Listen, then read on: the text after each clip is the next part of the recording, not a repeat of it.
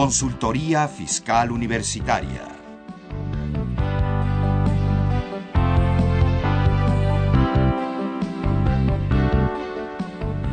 Un programa de Radio UNAM y de la Secretaría de Divulgación y Fomento Editorial de la Facultad de Contaduría y Administración. Buenas tardes, ¿cómo están ustedes? Los saluda Susana Mireles, profesora de la Facultad de Contaduría y Administración de la Universidad Nacional Autónoma de México y le doy, le doy la bienvenida a este tercer programa de la serie dedicada a la reforma laboral, pues, prácticamente ya a un año de que, de que entró en vigor, eh, pues queremos eh, hacer un alto en el camino y precisamente ver qué aplicación ha tenido, qué resultados ha tenido. Obviamente, una reforma que generó muchas expectativas de muchos beneficios para el país. Vamos a ver en qué, en qué, en qué vamos en este, en este camino, este, con todos los problemas que tenemos en materia de empleo en, en México. Pues bueno, sabe usted que siempre nos acompaña gente de primer nivel. En esta ocasión, pues no, no es la excepción. Y pues este, nos acompañan eh, a la mesa el licenciado en Derecho, especialista en Derecho de Trabajo, en ambos casos por la Universidad Panamericana, maestro en Sociología también por la misma universidad, el maestro eh, Carlos de Buen Una. Bienvenido, muchas gracias. gracias. buenos, buenos tardes, empezando la tarde. Él es catedrático de, Derecho del Trabajo en la Universidad Iberoamericana, en la Universidad Panamericana y en la Universidad Nacional Autónoma de México, director general del Bufete de Buen, miembro de la Barra Mexicana, Colegio de Abogados y del Instituto Latinoamericano del Derecho del Trabajo y de la Seguridad Social, socio fundador de la Sociedad Mexicana del Derecho del Trabajo y de la Seguridad Social, conferencista, analista, comentarista y articulista. Fue director general de Asuntos Jurídicos de la Secretaría de Desarrollo Social. Pues nuevamente bienvenido y muchas gracias.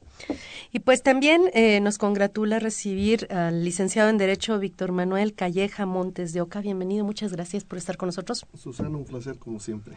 Él es licenciado en Derecho por la Universidad La Salle, diplomado en Derecho Laboral por la Universidad Panamericana, diplomado en Derecho de Amparo por la Universidad Panamericana, coordinador de asesores del presidente de la Junta Federal de Conciliación y Arbitraje, fue socio del despacho Calleja y Asociados SC, asesor jurídico y abogado litigante y amparista. Colaboró como asesor jurídico del secretario general del Instituto Mexicano del Seguro Social, del presidente de la Comisión de Trabajo de la H Cámara de Diputados, del director del Infonavit, representante de la Confederación de Trabajadores de México, interviniendo en asuntos de la nueva cultura laboral y pues obviamente en el proyecto de reformas de la Ley Federal de Trabajo. Pues como ven ustedes, tenemos gente de primer nivel, gente experta en el tema y pues bueno, vamos a a tratar de aprovechar su presencia en este en esta mesa. Y como saben ustedes, y ya es costumbre, pues iniciamos nuestro programa con una pequeña cápsula de los cambios que ha habido en esta semana en eh, distintos medios electrónicos oficiales. Así es que entérese y continúe con nosotros después de esta pausa. Info Fiscal. Octubre 24. El Senado de la República aprobó la minuta que reforma el Código Fiscal de la Federación Previo a su presentación, la Asamblea avaló en votación económica que se incorporarán al dictamen diversas modificaciones a los artículos 14b, 26, 26a, 29, 29a, 30, 32b, 34a, 36 bis, 46, 46a, 48, 69, 76, 81, 83, 84, 84G, 86B, 86.1, 111, 113A y segundo transitorio. Planteadas las comisiones dictaminadoras para precisar las referencias en los articulados, por lo que la minuta se devolvió a la Cámara de Diputados para sus efectos constitucionales. El Senado de la República aprobó, con 109 votos a favor, tres en contra y cuatro abstenciones, reformas a la ley aduanera. La minuta fue remitida a la Cámara de Diputados, a fin de que se le haga el ajuste al artículo 86 por la expedición de la nueva ley de impuesto sobre la renta ISR, que llevó a cabo la colegisladora después de que aprobó la ley aduanera. Octubre 25. Las comisiones de Hacienda y Crédito Público y de Estudios Legislativos Segunda aprobaron con cuatro modificaciones la minuta que reforma la Ley Federal del Presupuesto y Responsabilidad Hacendaria. Octubre 28. En la discusión en lo particular del dictamen que reforma las leyes de coordinación fiscal y general de contabilidad gubernamental, el Pleno del Senado de la República avaló diversos cambios a este en materia de transparencia. La minuta se devolvió con estos cambios a la Cámara de Diputados para sus efectos constitucionales. Info Fiscal. Pues estamos de regreso. Le recordamos que este es un programa en vivo. Comuníquese con nosotros. Los teléfonos en cabina son 55 36 89 89. Repito, 55 36 89 89. Y tenemos una alada sin costo que es 01800 50 52 688. 01800 50 52 688. Pues vamos a iniciar con el, con el tema. Hemos hablado en programas previos sobre la subcontratación, sobre las nuevas modalidades en la contratación, eh, algunos temas relativos a las nuevas comisiones de productividad en el trabajo. Pero pues yo creo que nos hemos quedado con algunos temas ahí, bueno, muchos temas obviamente, pero algunos temas que pues en general la, la gente eh, le interesan. Yo creo que lo haríamos, eh, si les parece bien para este programa, pues hablar, para empezar, eh, pues de la transparencia sindical, que es algo que siempre tenemos así como que los sindicatos, los tenemos satanizados en este país. Realmente qué cambios hubo en materia de sindicatos con la reforma laboral. ¿Se aprovechó la, la iniciativa para hacer algún cambio en este sentido? Cualquiera de los. Bueno, sí, me, me, adelanto. Bueno, en primer lugar, agradecer la invitación, Susana. Es un honor estar en, en Radio Universidad. Este siempre ha sido una, una estación una casa muy muy muy especial ¿no? Eh, y segundo pues compartir la mesa con Víctor Manuel Calleja es otro honor y un gusto nos hemos conocido como litigantes hace muchos años hoy él le toca una función importantísima en la Junta Federal de Conciliación y Arbitraje como coordinador de asesores. Yo que ya estuve también algún tiempo en la función pública pues hoy estoy de regreso en la trinchera del litigio. Y bueno es este muy muy grato estar estar aquí contigo Susana. Eh, Efectivamente, hay, hay, una, dentro de la reforma laboral, que es muy discutible prácticamente todo lo que se hizo, hay pocos cambios que yo en lo personal calificaría de, de atinados, sí hay, sí hay algunos. Eh, hay buenas intenciones, hay otras que no lo son, eh, pero de la buena intención al cambio ya final, a la redacción final del artículo, a veces, a veces se quedó, se quedó más en buena intención que en otra, que en otra cosa. El tema, el tema sindical, sin embargo, sin ser un gran avance, sí me parece que la calificación final es positiva. ¿no? Hay un esfuerzo, pues, por eh, ganar en materia de transparencia, en materia de rendición de cuentas, en algunos elementos que, van más directamente ligados a la democracia interna, voto secreto en las elecciones de los, de los dirigentes y estas, y estas cuestiones. ¿no? Eh, difícil todavía, a pesar de que efectivamente estamos casi por cumplir 11 meses después de que entró en vigor, primero de diciembre del 2012.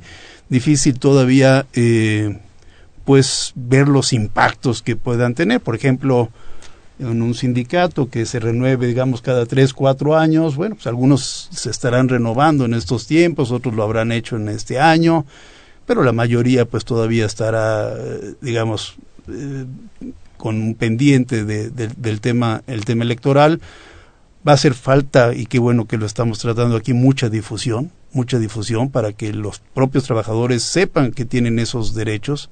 Tú sabes que uno de los graves problemas de este país son los contratos colectivos de protección patronal, eh, en donde, bueno, según un estudio que hizo el doctor Alfonso Bousas de la UNAM, eh, pues en el Distrito Federal, en la Junta Local de Conciliación y Arbitraje, y tiene algunos años este estudio, pues él detectaba que más del 90% de los contratos colectivos eran de protección patronal, esto es documentos que eh, decían que eran un contrato colectivo, pero que no hacían más que repetir lo que establece la ley con otras palabras y en donde evidentemente los trabajadores pues ni siquiera saben que tienen un, ya no un contrato colectivo, sino ni siquiera un, sindicato. Entonces, eh, bueno, sin embargo, hubo un esfuerzo eh, y un intento que no estuvo tan lejos aparentemente prosperar, que era el famoso artículo 388 bis, que algún grupo estuvo defendiendo fuertemente tanto en la Cámara de Diputados como en la Cámara de Senadores. Eh, y yo creo que, aunque era bastante complicada la redacción de este, de este artículo, pues creo que había una buena intención y ojalá y esa tarea se retome, porque eso era decirle a los trabajadores, oye, hay un sindicato que dice que te representa y aquí hay un contrato colectivo o algo que dice que es un contrato colectivo de trabajo y pues quiero que lo veas, ¿no? Quiero que lo veas antes de que tú, trabajador, que eres el principal interesado, que lo conozcas y que nos digas si estás de acuerdo o no, y si hay otro sindicato que de una vez venga a, decir, oye, yo también represento trabajadores en esta empresa, en fin, abrirlo totalmente. Eso no pasó, ¿no? Eso se quedó en la lista de pendientes, y así lo dice el dictamen del Senado, no lo descarta del todo, sino dice, bueno, este es un tema que hoy por hoy todavía está sujeto a, estudio. Pero bueno, creo, insisto, que en resumen eh, hay algunos elementos valiosos comentaría uno adicional importante que me parece que no lo es, que no es valioso, este, y es el hecho de que cualquier afiliado a un sindicato, normalmente hablamos de los sindicatos pensando en los de trabajadores, pero también pueden ser patronales, cualquier miembro de un sindicato puede pedir cuentas a la directiva. Y esto puede, es decir, sin exigir ninguna mayoría, ningún porcentaje, como ocurre en cualquier figura societaria, ¿no? sociedades civiles, mercantiles, qué sé yo, pues esto podría utilizarse en, en, para estorbar la función sindical y no sería bueno, ¿no? Entonces, si en un sindicato de mil trabajadores tengo un grupo de 40, 50 eh, disidentes, Bueno, simplemente nos vamos este, rolando y un día tú pides cuentas y el otro día yo y el otro día yo y la directiva no puede decir no Y, le estarían impidiendo hacer cosas valiosas para el sindicato. Ese sería uno de los puntos que de pronto me viene a la memoria eh, que, no me, que no me gustaron. Pero en general hay un intento parcial ¿sí? de apertura sindical, de rendición de cuentas, de democratización y retomo finalmente en esta primera intervención que ya, ya la alargué mucho, lo que tú dijiste, Sana, este, los sindicatos están satanizados y estamos hablando de un derecho humano, de un derecho fundamental. No hay que satanizarlos. La reforma educativa, por cierto, sé que no es el tema de este programa, pero sataniza a los sindicatos. No les da ninguna intervención, ni, vamos, ni a los sindicatos ni a los profesores en muchas decisiones en donde son el elemento más, más importante. Eh, hay organizaciones civiles que realmente se han dedicado, no voy a dar nombres, pero que se han dedicado a atacar a los sindicatos. Llámese educación, llámese electricistas, llámese mineros, llámese lo que tú quieras. Este, y atacan no solo a ciertas figuras o a ciertos sindicatos, sino que su discurso implica un ataque al sindicalismo, al derecho de asociación profesional. Y esto, insisto, es un derecho humano universal que no hay que perder de vista. Pues, licenciado, este, quisiera usted agregar algo al, tema, licenciado Callejas. Sí, con mucho gusto, este, sobre todo agradeciéndote la oportunidad de estar aquí con ustedes y también este con Carlos de Buen que compartimos yo creo que durante 28, 29 años nuestra vida como litigantes, apasionados litigantes y abogados de, del derecho laboral, porque verdaderamente nuestros orígenes nos, nos, inculcaron ese, ese tema de que fuéramos muy apasionados de, de, la materia que nos gusta. Y en lo particular yo, este, como decías en los antecedentes personales, este, yo emano del, del sindicalismo, de las, de las filas de la, de la CTM, de los grandes sindicatos nacionales que hubo en México, con todas sus prácticas este, bien intencionadas en representación de los derechos de los trabajadores y que a lo largo del tiempo, pues este, como todo, empresarios buenos, empresarios malos, sindicatos buenos y sindicatos muy malos que han deteriorado la imagen del sindicalismo mexicano y prueba de ello es de que ahora, este, como lo comenta aquí Carlos, pues se han hasta satanizado. Y se habla del gremio tan importante que son de los maestros, de los electricistas, de los mineros y de cualquier gremio que tú eh, te refieras, petroleros, este, industria oulera, industria automotriz, pues todos son importantes.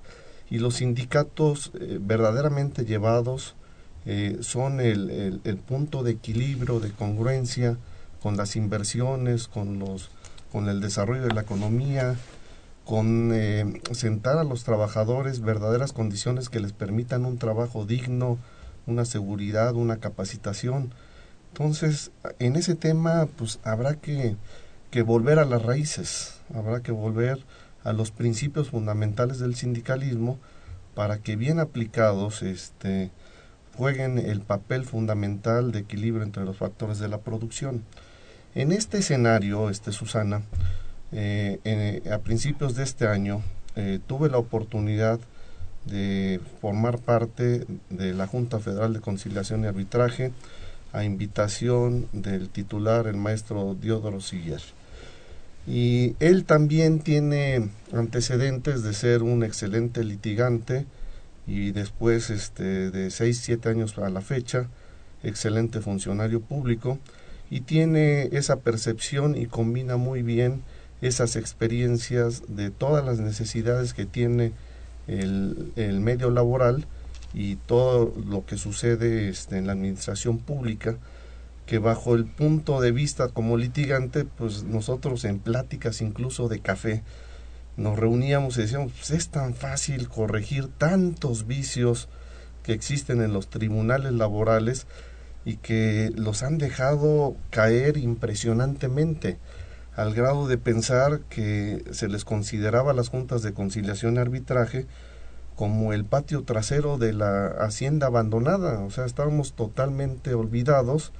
Y ahorita te voy a comentar algunos datos del por qué considero estábamos en esa situación tan precaria y qué es lo que se está haciendo eh, en ese rubro para tratar de, de, que las juntas de conciliación y arbitraje jueguen el factor fundamental de equilibrio de certeza jurídica y de ser un tribunal de vanguardia en el país. Entonces, cuando nos encontramos en esas pláticas este, recurrentes de preocupación compartida, decíamos, pues hay que evitar la corrupción y es tan fácil como que se haga esto, esto y esto, como que se haga una reforma a la ley laboral que incorpore este, todas las preocupaciones, que democratiza los sindicatos, que se rindan cuentas, que los empresarios se comprometan en planes de productividad, de capacitación, etcétera, etcétera. Y en eso pues vamos a tener una economía mejor, un mejor país y sobre todo fuentes de empleo bien remuneradas. Y aparentemente eso que uno platicaba como en forma cotidiana, en la realidad es, es más difícil de instrumentar. Y te, me permitiría señalarte por qué llegamos al tribunal en donde aproximadamente 2.050 este, personas trabajan. En el 2000 se atendían 87.000 juicios y actualmente esas 2.050 personas que no han recibido una este, mejora salarial en 13 años están este, atendiendo 405.000 juicios. Entonces, eh, eh, sin una mejora laboral en la, en la casa del herrero asador de palo, no es posible que se, se busque que un tribunal sea eficaz, competente, eh, profesional, si al personal no se, no se le atiende y se le dan las consideraciones adecuadas. Ya no te hablo que haya presupuesto siquiera para capacitación del mismo personal, para adiestramiento, para todos los proyectos que, que se tienen. Entonces, frente, frente a ese panorama que aparentemente es este, muy oscuro y muy difícil, yo creo que esta buena voluntad y, este esfuerzo encabezado por el maestro Siller eh, es en el sentido de que aun y cuando no tengamos los elementos económicos necesarios, debemos de, de trascender como tribunal y debemos de mejorarlo sustancial, este, sustancialmente en todos los aspectos. Y al día de hoy te puedo decir este, con gran satisfacción que a nueve, diez meses de haber incorporado este, nuestros esfuerzos al tribunal, el secretario del Trabajo, la casta política, incluso me atrevería a decirlo, han sido muy sensibles a todos este tipo de limitaciones y todo lo que un buen tribunal puede ofrecer. y, y, me permitiría comunicarte que para el próximo año eh, se va a triplicar el presupuesto del tribunal para todas las mejoras que tenemos este, pensadas establecer y que con posterioridad si quieres te las voy comentando para no robar el, el, el micrófono Y ya nomás como comentario inicial en materia, en materia este, colectiva de sindicatos, sí la Junta eh, eh, se esperaba, se esperaba de la reforma laboral algo más. Verdaderamente esperábamos todos que fuera más, más contundente. Que todo esto que te estoy expresando en, en un resumen de plática de café se transmitiera en una verdadera legislación que permitiera llegar a todos esos objetivos. Eh, coincido con Carlos, no fue trunca, no se llegó, le falta mucho. Sin embargo, los tribunales colegiados este, que resuelven los asuntos en materia de amparo han forjado algunos buenos criterios que, aun y cuando no estén en la ley federal del trabajo, el tribunal ya los adoptó. Y eso es muy importante. Este, no, no quedarnos sin, sin cambiar, aun y cuando no exista reformas a la ley del trabajo, sin violentar estos cambios los derechos fundamentales, los derechos constitucionales de las partes, que eso es muy importante decirlo. Tampoco vamos a transgredir el derecho constitucional de la huelga, el derecho de asociaciones, es decir, son derechos fundamentales de las organizaciones sindicales, fundamentales de los empresarios que también invierten su dinero y tienen confianza en este país y en las instituciones del país. Entonces, eh, cuestiones, por ejemplo, el voto secreto, ese ya lo tenemos implementado este, perfectamente y al grado de que estamos este, platicando con las barras y con todos los factores de la producción para este, hacer un voto secreto, llamemos al estilo IFE, Instituto Federal Electoral, con urnas, electrónicas, eh, con todas las características que implica un voto secreto, eh, sin coacción de nadie, para que verdaderamente los trabajadores expresen su voluntad y se plasme en ese voto secreto y se plasme en quién quieren que lo representen legal y jurídicamente frente a todos los intereses que tienen con un patrón. Y así ese tipo de medidas, este, yo tendré oportunidad también de irte las platicando, eh, hay en emplazamientos de huelga por petición de firmas de contrato, en juicios de titularidad, pero insisto, no, no robo el micrófono porque este, sería un abuso de mi parte. Bueno, esto fue tan solo uno de los cambios y obviamente esto está eh, la representación y la defensa de los trabajadores eh, de sus derechos, principalmente muchas veces de lo que se nos presenta, digamos, más en la práctica pues es cuando se llega al despido, ¿no? El reclamo de los trabajadores en, la, eh, el reclamo de sus derechos es en materia de despido. ¿Qué cambios hubo en este sentido en materia, en la reforma laboral? Bueno, aparentemente alguna modificación en, en temas de causales de despido, y, digo aparentemente porque, por ejemplo, introducir como causal de despido el acoso o el hostigamiento, a no, no lo califico porque a veces dice la, la ley acoso sexual y hostigamiento laboral, y luego por otro lado dice acoso laboral y hostigamiento sexual, entonces ya no sabe uno cuál es cuál hay alguna confusión. Pero bueno, eh, al final es un acto de violencia, es un acto inmoral, este, es una falta de probidad patronal, entonces hay, eh, o, del trabajador, perdón, estamos hablando de las causas de despido. Entonces no es nada nuevo, ¿no? Es simplemente especificar que esta conducta está dentro de otras que ya estaban contempladas. Entonces yo diría que en materia de causales de despido no hay nada realmente nuevo. Eh, hay un par de situaciones, sin embargo, que sí son bastante nuevas, eh, bastante novedosas. Una tiene que ver con el aviso de despido y otra tiene que ver con los salarios caídos. Me refiero, pues por lo pronto, a la primera de ellas, el aviso de despido. En principio parece no haber cambiado mucho, es decir, el patrón tiene la obligación de entregar al trabajador un aviso donde le diga por qué lo está corriendo. Eh, exprese las causas, pues si tiene razón, tendrá la confianza que el trabajador, si quiere ir a la Junta de Conciliación y Arbitraje, pues, pues, no va a tener razón porque el patrón puede acreditar la causal de despido. Es algo que se intentó desde 1900, bueno, en 1970 venía la obligación, en 1980 se le agrega un párrafo a este artículo 47 donde dice que si no se entrega el aviso el, el despido es injustificado pero tampoco acabó de funcionar. Entonces yo creo que más del 90% de los casos todo caso que me corrija Víctor, que él sí tiene la información desde adentro, por lo menos desde la perspectiva de la Junta Federal, pues los patrones niegan el despido y, ofrecen el trabajo y, esa es la forma de litigar. Entonces, eh, pues no estamos litigando, no estamos peleando de frente como debe de ser, sino con, con triquiñuelas de los dos lados, ¿eh? del lado del trabajador, del lado del patrón.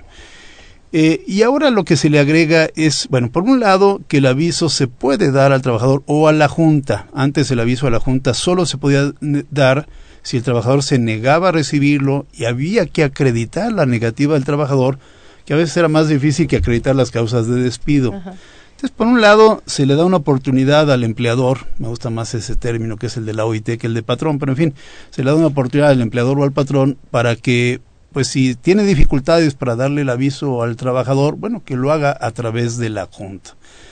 Y la compensación, digamos, a esta, a esta cuestión que me parece muy interesante, es que eh, mientras el trabajador no reciba la notificación, sea directamente del patrón o de la Junta de Conciliación y Arbitraje, no comienza a correr el término de prescripción. Esto es sus dos meses que tiene para presentar la demanda. Entonces, más le vale al empleador, ahora sí, si no le da el aviso directamente, pues ocuparse que la Junta vaya y lo notifique, porque si no, pues el, el, tiempo para demandar no comienza a correr, es decir, se convierte en algo indefinido, ¿no? Eso me parece, me parece valioso. Y el tema muy discutible, si quieres lo dejamos más para adelante, el de, el de los salarios caídos que se limita a un año, por lo se le ponen unos intereses muy raros, en fin. Pues precisamente eh, vamos a hacer en este momento una pausa eh, y continuamos con este tema de los salarios caídos y del, del despido en general.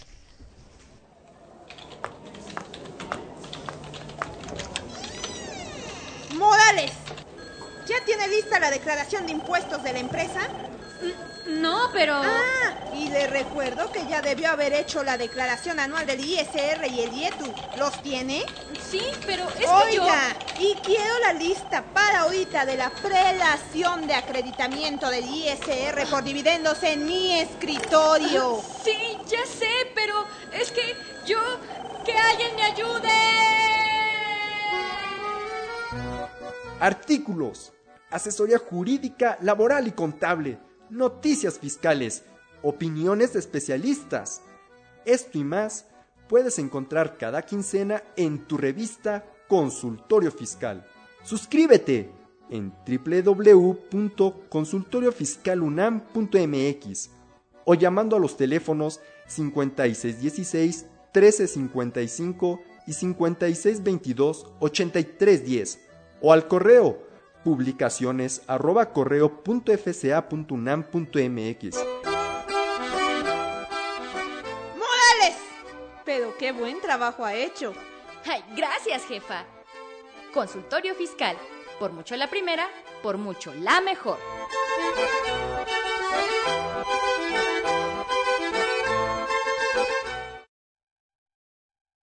Pues ya estamos de regreso y le recordamos que la Facultad de Contaduría y Administración le obsequia a las primeras 10 personas que nos llamen eh, un ejemplar de la revista número 580 de la revista Consultorio Fiscal correspondiente a la segunda quincena de 2013, que como sabes, saben, pues estamos en tiempos de reforma fiscal y obviamente los principales temas de la revista están orientados al mismo. Recuerden que se pueden suscribir a esta revista o adquirir ejemplares sueltos a través de la siguiente dirección publicaciones arroba fca de Facultad de Contaduría y Administración punto unam punto mx. Repito, publicaciones arroba fca punto unam punto mx. También recordamos que mañana vamos a eh, tener programa en vivo, bueno, a través de internet, es el programa fiscal.com, el cual regresa a su horario de costumbre todos los jueves de 9 a 10 de la mañana, en vivo a través del sitio de eh, mirador.coaed .unam.mx o bien pueden retransmitirlo a través de esa misma página o de la página de nuestra facultad en la pestaña de la videoteca de la Facultad de Contaduría y Administración. Precisamente el tema que vamos a tratar el día de mañana va a ser aplicación y resultados de la reforma laboral. Nuevamente va a estar con nosotros el licenciado en Derecho Víctor Manuel Calleja Montes de Oca, que está escuchando usted hoy eh, aquí mismo, y la licenciada en Derecho Patricia Lemus Raya, bajo la conducción de su servidora Susana Mireles Arreo. Pues bueno, continuamos entonces y decíamos que hubo dos eh, temas muy, muy importantes en, en el tema del despido. El primero fue relacionado con el aviso de despido que ahora se puede llevar a cabo indistintamente, ya sea al trabajador o, la, o a través de la Junta de Conciliación y Arbitraje, que tendría que hacérselo al trabajador. Y, eh, y hablábamos también de los salarios caídos. Eh, se limita el, el pago de los salarios caídos en este con la reforma laboral. Se supone que esto tenía como propósito, pues precisamente hacer más ágiles los procesos en materia laboral, porque se decía que muchas veces los abogados decían eso. ¿eh? Yo nada lo leí, se los estoy repitiendo lo que leí, que a veces algunos abogados este, eh, extendían el, proceso precisamente para que los salarios caídos fueran eh, más altos y entonces obtener ellos también una mayor retribución por la prestación de sus servicios. Entonces, para corregir esta situación, se supone, este, se, se limitó el pago de los salarios caídos. No sé si este quiere continuar, doctor, o usted, licenciado. Ajá. Pues Susana, yo creo que leíste muy bien este lo que venía sucediendo con los salarios caídos. En principio son este para resarcir el tiempo eh, que se deja de prestar servicios y durante el cual se tramita un asunto ante las juntas de conciliación y arbitraje en donde si resulta este perdedor el empresario, el empleador, invariablemente eh, con independencia de la acción principal que hubiera intentado, reinstalación o indemnización constitucional, procedía el pago de los de los salarios caídos e incluso si ejercitaba este la reinstalación, la acción de reinstalación, era también con el pago de las prestaciones contenidas en la ley o en los contratos colectivos de trabajo. Y sí, verdaderamente, este, cuando algún abogado detectaba que la empresa eh, se había defendido incorrectamente o que tenía buena perspectiva de ganar el asunto, en lugar de propiciar este, la reincorporación de esta persona al trabajo, este, hacía lo indecible para que el asunto se alargara, porque cobraban sus honorarios en función de la cantidad total que percibiera. Ellos eh, se cobra sobre porcentaje de resultados. Entonces sí, los juicios se hacían interminables. Y el problema es eh, que existen instituciones que se atienden ahí en la Junta Federal, Comisión Federal de Electricidad, Petróleos Mexicanos, el ISTE, Seguro Social, en donde en el transcurso del tiempo se van cambiando las, el nombre de las categorías, y por ejemplo en esas instituciones, sabedores estos los abogados, pedían la reinstalación en estricto cumplimiento este, en la categoría que les habían señalado y como no era la misma categoría, pues ya había migrado a otro nombre, este, ha llegado a haber reinstalaciones que han durado cuatro, cinco, seis años. Son cuatro, cinco, seis años en detrimonio de un patrimonio institucional y en cantidades millonarias este, con, con ese motivo. Entonces el espíritu real este, de la modificación de los salarios caídos eh, eh, se concluye en dos aspectos. Uno, en, eh, en, que los daños y perjuicios salarios caídos se reduzcan a un año y dos, en imponerle al Tribunal del Trabajo el término de un año para que resuelva los juicios. Y ahí es donde viene, por lo que respecta al Tribunal Laboral, eh, todas las implicaciones que conlleva la, la, reforma a la Ley Federal del Trabajo. Y como yo te decía antes, este, al principio fue muy difícil encontrar un, tribunal, pues yo lo diría convulsionado, con totalmente superado en el número de juicios planteados eh, vigentes y con una falta de, de personal que estuviera bien remunerado para atender todas las necesidades de las expectativas de los trabajadores. Entonces también el tribunal eh, se encontraba impedido para resolver los asuntos en un año, no, no, no era posible. Pero creo que ya encontramos las alternativas y con mucha satisfacción puedo decir que a partir del siguiente año sí estaremos en posibilidad de resolver los asuntos laborales dentro del término que nos marca la Ley Federal del Trabajo, esto es en un año o menos. Empezaremos con la digitalización de 850 mil expedientes que se encuentran en el archivo general y de los 400 mil vigentes para después este, encaminar todo a lo, a lo que se llama el juicio en línea. Suena muy interesante en ese sentido y obviamente tienen un reto que aparentemente ya está resuelto en este en este caso, ¿no? O para allá van, en eh, teoría. Yo te diría que estamos a punto de resolverlo en lo más álgido que es la cuestión presupuestal. Pero este eh, creo que el próximo año estemos en posibilidad de, de poder hacer frente a este compromiso de, que nos implica la reforma y insisto, en un año estaríamos en posibilidad de resolver los asuntos planteados por todos los trabajadores que presenten una demanda ante la Junta Federal de Conciliación y Arbitraje. Perfecto. Y con relación precisamente, regresando al tema de los salarios caídos, algo mencionó antes de ir al corte respecto a los intereses, ¿no? Se reduce el, pago de los salarios caídos al importe de 12 meses, pero viene un cambio en, materia de intereses. Sí, antes no había intereses, pero había salarios caídos indefinidos, entonces si el juicio llegaba a durar cinco años, que pienso yo que era un promedio normal, digamos, a nivel nacional, pues quizás un poco menos de promedio, si, sobre todo si promediábamos los arreglos rápidos, con los yo tengo juicios que varios no uno varios que llevan más de 10 años entonces este creo que no estoy exagerando pero bueno no es una estadística ni mucho menos. Sí estamos poniendo sobre la mesa el hecho de que los juicios eh, solían ser y bueno esperamos que ahora vaya cambiando esto pero no por la reforma sino por esfuerzos institucionales porque la reforma yo no siento que vaya a ayudar a, eh, per se los pocos cambios en materia en materia procesal a reducir la duración de los juicios. Los esfuerzos institucionales sí. Porque algo que yo siempre he dicho, bueno, está bien, este juicio se llevó 10 años, pero de esos 10 años, ¿cuántos minutos este, reales eh, tuvieron lugar en las audiencias, el expediente estudiado por el dictaminador o por el secretario de acuerdos, qué sé yo?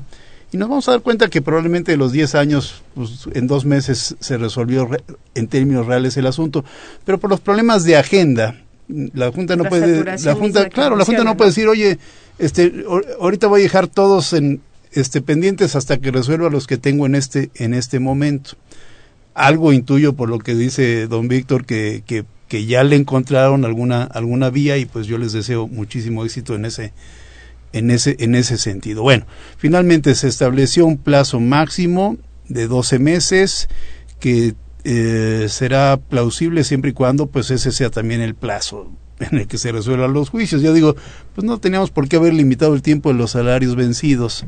Si las juntas terminaban el asunto en un año, bueno, pues ahí está el, plazo máximo y, y, se acabó, ¿no? Este, pero bueno, se puso este límite y se dice que a partir de los 12 meses, entonces va a empezar a generarse un interés en lugar de los salarios caídos de un 2% mensual y dice sobre 15 meses de salario, que es un caso raro porque le sumaron los tres de indemnización a los 12 del primer año, pero si la demanda es de reinstalación, pues no hay tres meses de indemnización. En fin, son de estas cosas que quedaron bastante deficientes en, en la ley, pero dice que ese interés es acumulable eh, al momento de hacer el de hacer el pago. Capitalizable es la palabra que utiliza la, la, ley al momento de hacer el pago.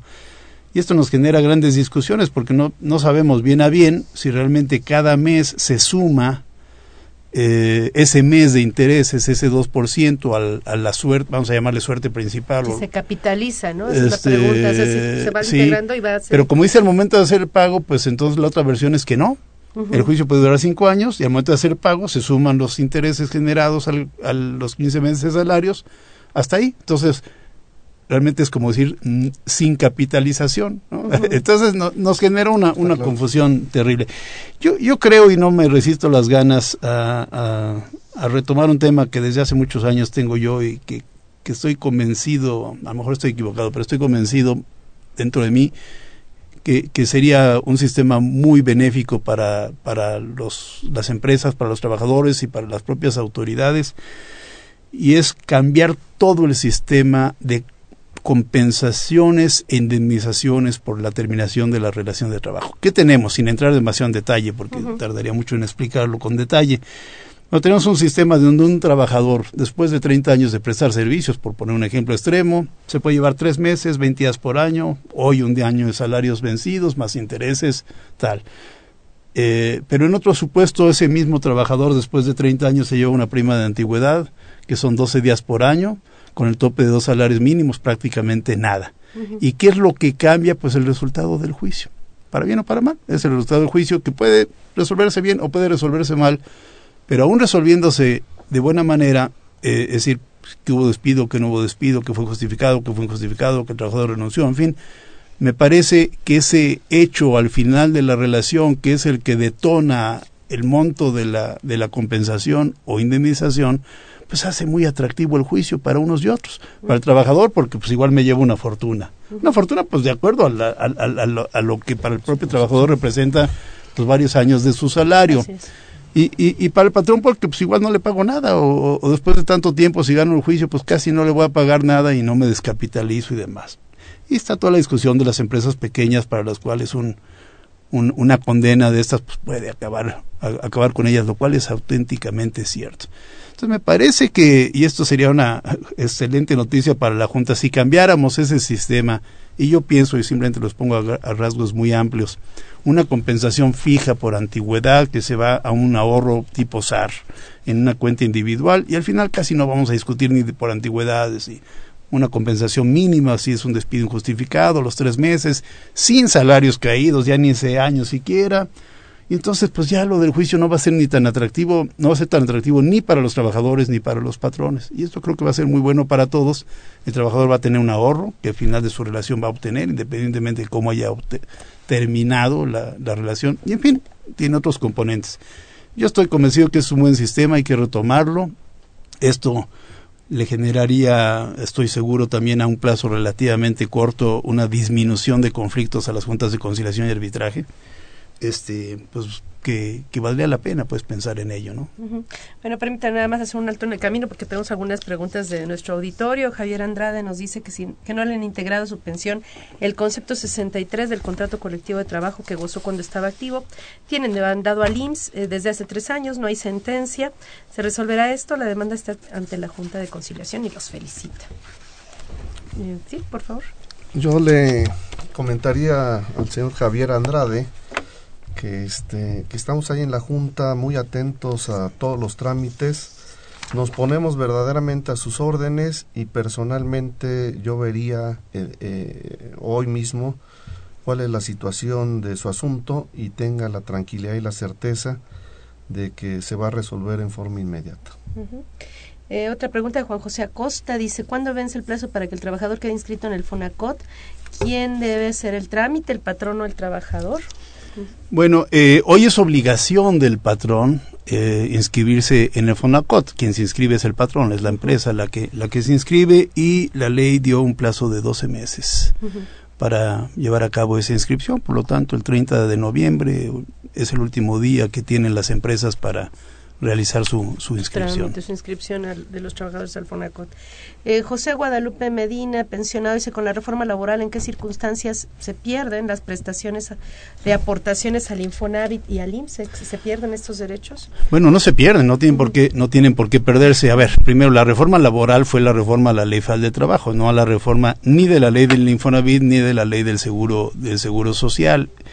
Y esas se van a reformar próximamente. Dentro del paquete hacendario hay una reforma a la ley del Seguro Social y veremos en qué quedó porque todavía no concluye el proceso legislativo. Tengo mucha curiosidad de saber este cómo, cómo quedó finalmente el tema del seguro de desempleo, cómo se va a, financiar, en fin, que todo eso ha cambiado mucho ahí en las cámaras, ¿no?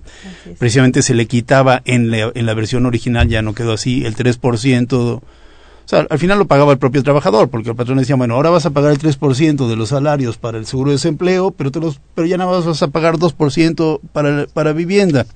Y a mí me parecía un crimen, ¿no? Qué bueno que no quedó así. Entiendo, pues que sí perdió el seguro de desempleo, pero esa también es una tarea pendiente que creo que hay que reforzar. Eh, y al final no sé cómo se va a financiar, creo que quedó un 1%, pero ya no me queda claro de dónde viene. Pues todavía tenemos mucho que estudiar ahí en ese sentido. Nicolás Rodríguez de Catepec tiene 30 años de estar laborando en una empresa de desperdicios industriales, ya se quiere retirar, habló con su patrón, pero le dice que no lo indemnizaría porque no tiene la obligación ya que no lo está despidiendo. Fue al, fue al, municipio de Catepec y le dicen que sí es cierto, pero que tiene derecho a una prima de antigüedad. ¿Es cierto? ¿Se contempla esto en la nueva ley laboral? Sí, claro, la, la prima legal de antigüedad es una figura que está contemplada desde la reforma a la ley de 1970. Él tiene derecho a, a solicitarla de su patrón siempre y cuando tenga más de 15 años de servicios prestados y hay una institución eh, de excelencia, de calidad, que es la Procuraduría Federal de la Defensa del Trabajo, donde puede acudir y seguramente le resolverán todas sus dudas y lo apoyarán en, en el trámite de cualquier gestión para su cobro o incluso en la tramitación de cualquier demanda laboral. Perfecto. Pues bueno, regresando al tema, este, bueno, que yo creo que entonces vamos a, las cuestiones, a las modificaciones que hubo en materia procesal o en, con relación a la Junta de Conciliación y Arbitraje, lo que me decían, y, creo que iríamos a, ese tema, es más una tarea institucional que a lo mejor se hubiera podido arreglar más desde la institución más que con la reforma, pero sí hubo cambios en la profesionalización del personal de las juntas eh, y obviamente lo que ya mencionaba en el ofrecimiento de pruebas en, de manera electrónica, que parece que en esto están eh, avanzando. Este, y bueno, traen un rezago, por lo que entiendo, de, la, en la resolución de los casos que se, que se, eh, tiene, se presentaban todavía con la ley anterior, bueno, eh, con la ley tal como estaba hasta el 30 de noviembre de 2012 y ya con la presentación de los nuevos casos a partir de la de la reforma laboral que ya está vigente. Eh, en ese sentido, ¿cuáles son los cambios que tiene la institución? Ya mencionaba ya algunos de ellos, pero si quieren nada más para redondear la, de, En principio, como sabemos que tenemos un rezago histórico, este, este eh, final de año debemos de tener este, laudados resueltos todos y cada uno de los asuntos tramitados hasta el 2009.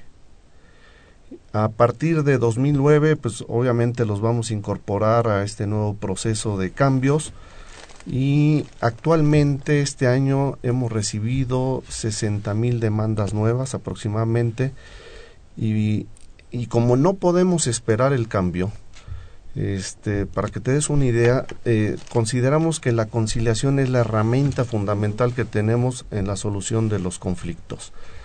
Nosotros estamos integrados por 66 juntas especiales en toda la República, 22 de las cuales están aquí en la Ciudad de México. Y no obstante que todos los laboralistas que nos hemos dedicado tantos años a esto sabemos que la conciliación es la herramienta fundamental en la solución de los asuntos, el tribunal eh, presupuestalmente únicamente tenía para atender estos 400 mil asuntos que actualmente que tenemos tiene 12 funcionarios conciliadores, absolutamente nada.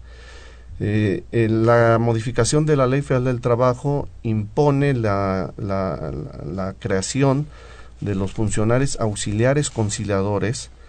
Este, ya nos autorizaron el presupuesto para los auxiliares conciliadores este, en por lo menos dos funcionarios conciliadores por cada junta especial, es decir, estamos hablando de, de más de 130 funcionarios este, conciliadores, la creación de una Secretaría General de la Conciliación y todos los funcionarios conciliadores que pretendan ingresar este, a la Junta Federal tienen que haber tomado un curso especializado de personajes eh, de la conciliación Anteriormente la conciliación se daba pues, en la banqueta, enfrente del tribunal, porque eh, incluso físicamente no teníamos espacio para eh, salas este, especializadas para, para poder conciliar a las partes. Parte de este programa es eh, tener los locales, los lugares adecuados para propiciar esta conciliación con funcionarios debidamente preparados que tengan carisma, que tengan profesionalismo, ética, rectitud, que impongan a las partes eh, respeto para que se puedan conciliar verdaderamente los asuntos. Entonces, si combinamos este, eh, todo lo que estamos señalando y, a los funcionarios conciliadores, estamos seguros que vamos a batir no solo el rezago, porque la conciliación eh, se da incluso hasta con laudos. Hemos conciliado asuntos hasta con laudos.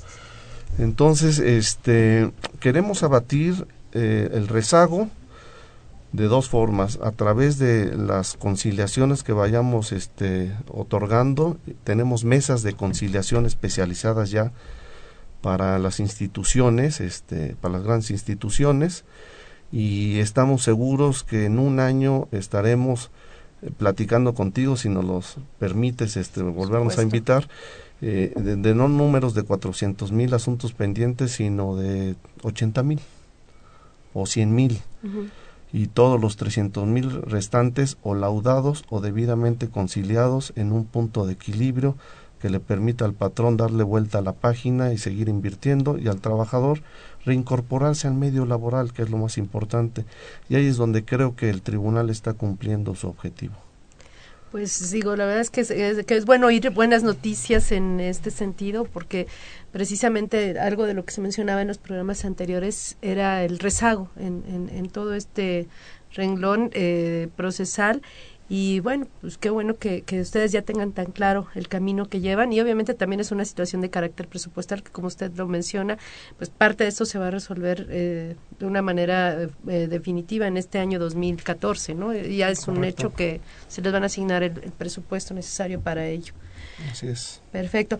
Pues me acaban, eh, me acaban de traer ahorita aquí un ejemplar del, eh, nuevo libro del maestro Carlos de Buen Una, que es el análisis de la Ley Federal del Trabajo, comentarios y jurisprudencias recién salido, ¿verdad? Eh, la primera edición es de octubre de 2013, o sea, es nuevo. Está saliendo creo que apenas se está empezando a distribuir en las en las librerías. Es por cierto una editorial muy afín a los temas fiscales. es lo que le iba a decir, es una editorial conocida por los contadores. Va a ser más fácil encontrarle en las librerías fiscales que en otras, pero bueno, estará ya ya si no es que ya este en, las principales librerías, ¿no?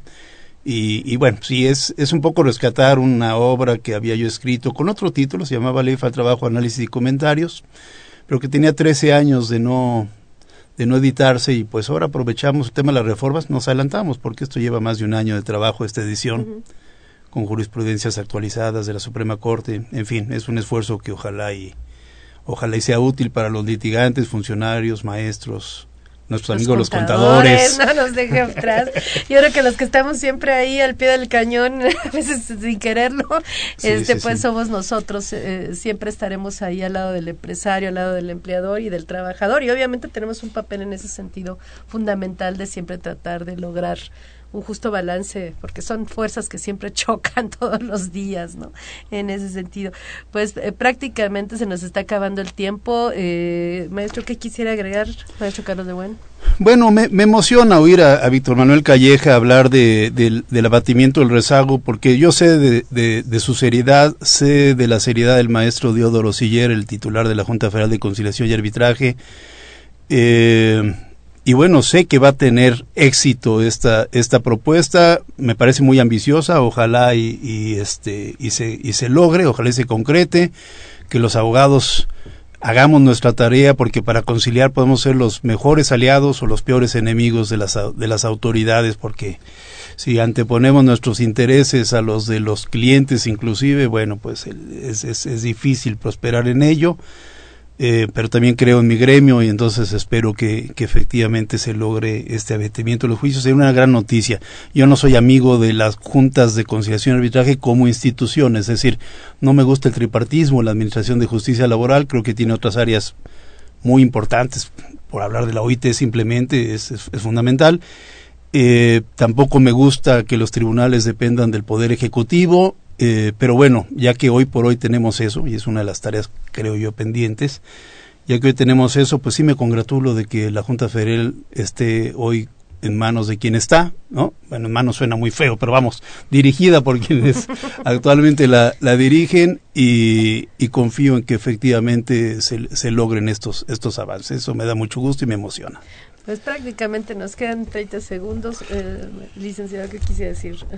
únicamente eh, agradecerle a todos ustedes el, el, el apoyo, a, a, todas las barras, colegios de abogados, a los litigantes, a los sindicatos, a las organizaciones, este, confederaciones sindicales, a los medios de comunicación, porque solo a través de su apoyo y entendimiento de esta grave problemática por la que atraviesa el tribunal, creo que podemos concluirla en el próximo año este, todas las necesidades de crear un tribunal de excelencia. La Junta Federal de Conciliación y Arbitraje en los años 80 era un tribunal de vanguardia. Creo que lo podemos lograr de nuevo y, y tenemos la firme convicción de hacerlo. Yo me pongo a sus órdenes en el siguiente teléfono 5003-6002 y estamos siempre a sus órdenes. Pues muchas gracias nuevamente a los dos por el apoyo para la realización de este programa. Les recordamos eh, que esta es una producción de Radio UNAM. En los controles técnicos estuvo Socorro Montes, gracias. En la producción por parte de la Secretaría de Divulgación y Fomento Editorial de la Facultad de Contaduría y Administración, Nezahualcóyotl Jara y Alma Villegas. Los asistentes de producción, Cristina Morales y Cecilia Hinojosa. La FCA agradece a los conductores invitados de este programa, quienes participan en forma honoraria. La opinión expresada por ellos durante la transmisión del refleja únicamente su postura personal y no la de la institución. Se despide de ustedes Susana Mireles. Gracias.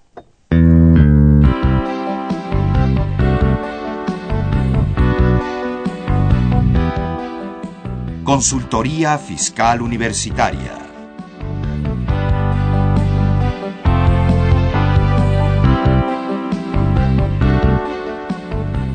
programa de Radio UNAM y de la Secretaría de Divulgación y Fomento Editorial de la Facultad de Contaduría y Administración.